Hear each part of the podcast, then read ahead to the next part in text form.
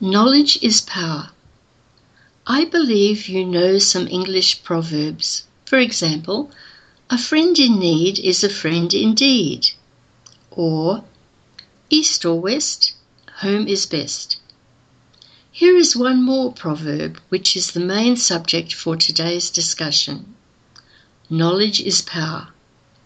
This proverb means that the more people know, the greater power they have. Knowledge gives great power.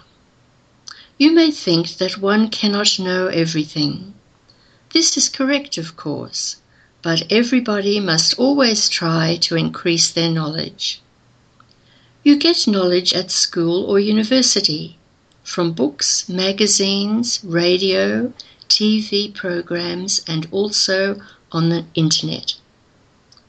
Knowledge of history helps us to understand the past, the present, and the future.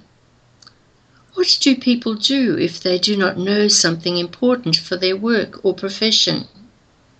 As a rule, they try to find more, more knowledge about it. They try to learn and understand what they don't know and try to use this in practical life. We need knowledge to be more useful, more satisfied, and happier.